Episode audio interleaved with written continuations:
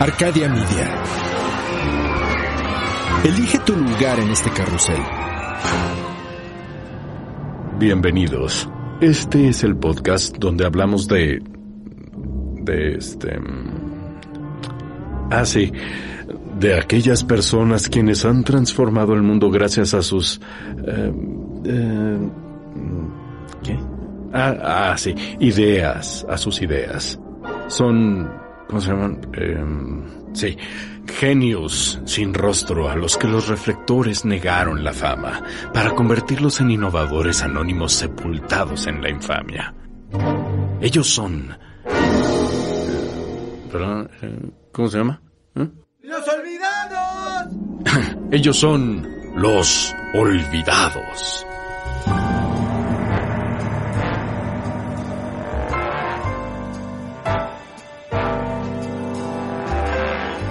En 1964, durante la Feria Mundial de Nueva York, Walt Disney visitó varios salones VIP y le encantó el concepto de tener espacios dedicados para darle un tratamiento especial a sus socios corporativos.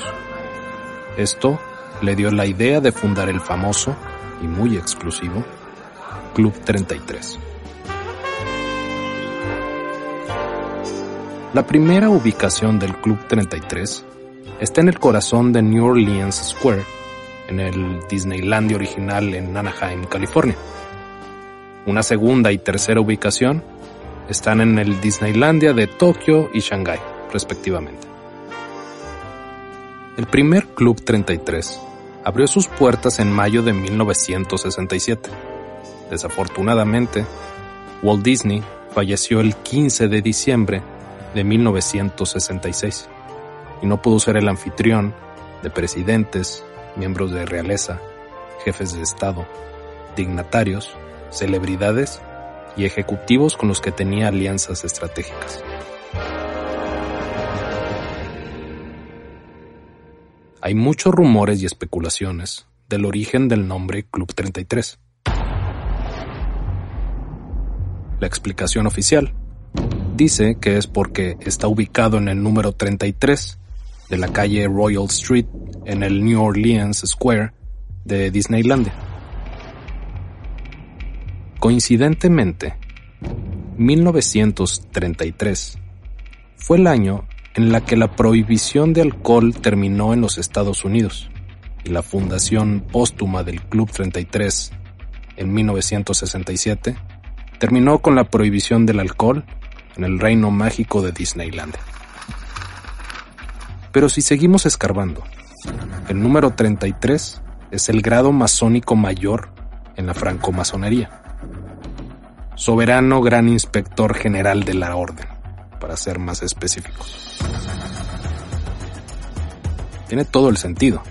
El Club 33 es ultra secreto. Solo para estar en la lista de espera para ser considerado parte del club, hay que pagar 50 mil dólares.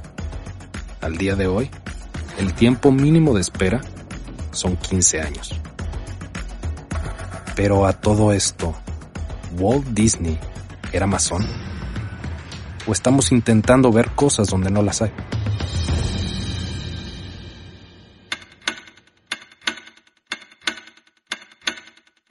La numerología es un conjunto de creencias o tradiciones que pretende establecer una relación oculta entre los números, los seres vivos y las fuerzas físicas o espirituales. ¿Qué relación tenemos con el número 3? 3 es el número de orificios que tenemos para respirar. Para medir qué tanto puedes abrir la boca y calcular qué tan grande puede ser la hamburguesa que te puedes comer. Solo tienes que medir el grosor de tres dedos. Inténtalo. Tres. Todos los mamíferos, desde los ratones, pasando por nosotros y hasta los elefantes, tardamos el mismo tiempo en orinar. 21 segundos. 2 más 1. 3.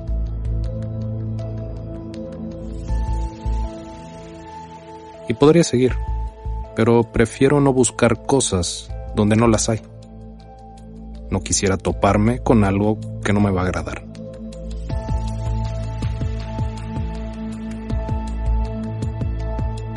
Soy Javier Peraza. Esto es Los Olvidados. Las historias extraordinarias de personas que poco recuerdan.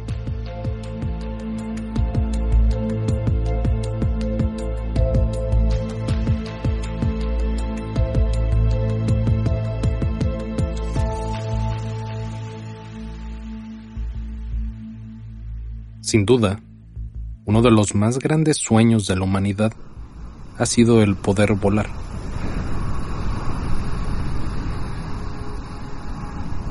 Todos hemos soñado que surcamos los cielos solo para despertarnos en una realidad que nos mantiene atados al suelo.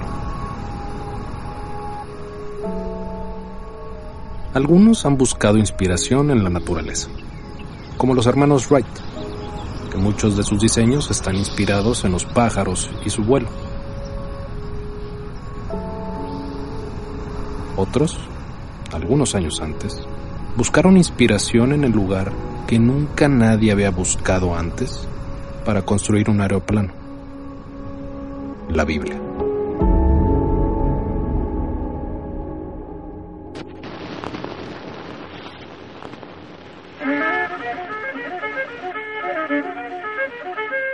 Burrell Cannon nació el 16 de abril de 1848 en Coffeeville, Mississippi, en los Estados Unidos. Siendo un aserrador de oficio, emigró al este de Texas en busca de las oportunidades que ofrecían los abundantes bosques de maderas duras. Muchos describían a Cannon como un hombre renacentista en la era industrial. Además de tener un gran conocimiento de principios de ingeniería, era inventor y ministro de una iglesia bautista. Cannon encontró la inspiración que necesitaba para construir su aeronave y realizar su sueño de poder volar en el Antiguo Testamento de Ezequiel, que casualmente describe una máquina voladora. Ezequiel 1, versículo 16, dice, El aspecto de las ruedas y su hechura era como el brillo crisólito, las cuatro tenían la misma forma.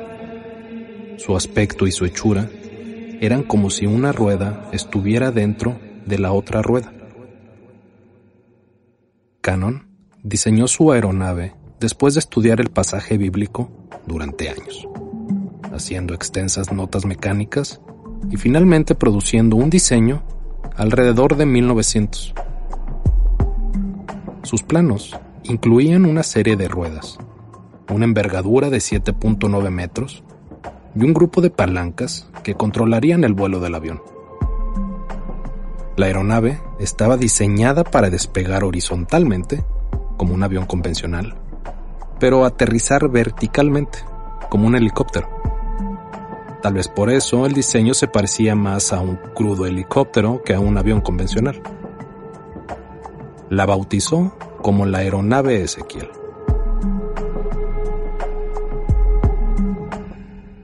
Canon, con este diseño, pudo convencer a 10 amigos para que invirtieran 20 mil dólares en su compañía Ezekiel Airship Manufacturing Company a 25 dólares por acción. La aeronave fue construida en la fundidora P.W. Thorsill en Pittsburgh, Texas. Y un domingo en la tarde de 1902, al menos un año antes de que los hermanos Wright volaran su avión, Cannon hizo volar el suyo. Bueno, fue Gus Stamps, uno de los empleados. Cannon, irónicamente, estaba en la iglesia predicando. Stamps y sus compañeros de trabajo hicieron rodar el avión hasta un pastizal y decidieron probarlo. Según cuentan, el avión voló hacia arriba unos 3 metros y comenzó a desviarse hacia una valla antes de que Stamps apagara el motor de gasolina de 4 cilindros. En total, voló 49 metros. Hubo solo un puñado de testigos, y no hay planos de construcción del avión, ni patentes, ni fotografías del hecho. Cannon decidió llevar su avión a la Feria Mundial de 1904 en San Luis. La feria tenía un premio de 100 mil dólares, al que pudiera lograr un vuelo controlado y sostenido. Cuando iba en camino, una tormenta cerca de Texarkana destruyó su máquina por completo. Pero Cannon no se rindió. En 1911, construyó una segunda aeronave, pero esta fue destruida cuando el piloto que había contratado la estrelló en un poste de teléfonos en un vuelo de prueba. Después de esta tragedia, Cannon abandonó sus sueños de volar. Eso sí, jamás dejó de inventar e innovar. Su último invento fue un recolector de algodón y destructor de gorgojos. Burrow Cannon murió en 1922. Y ese mismo año, los planos de su famosa aeronave Ezequiel fueron destruidos en un incendio. Hoy, solo existe una réplica de la aeronave y la Biblia original de Cannon en un pequeño museo en Pittsburgh, Texas. Tal vez, Burrow Cannon fue realmente el pionero de la aviación. Tal vez, solo interpretó su libro favorito de una manera diferente. O tal vez, quiso ver algo en donde no había nada.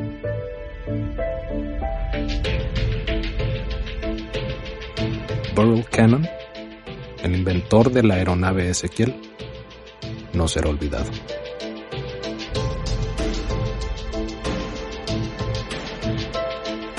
Narrado y escrito por Javier Peraza. Diseño de audio por Edwin Irigoyen. Producido por Luis Eduardo Castillo en los estudios de Wetback Audio en México.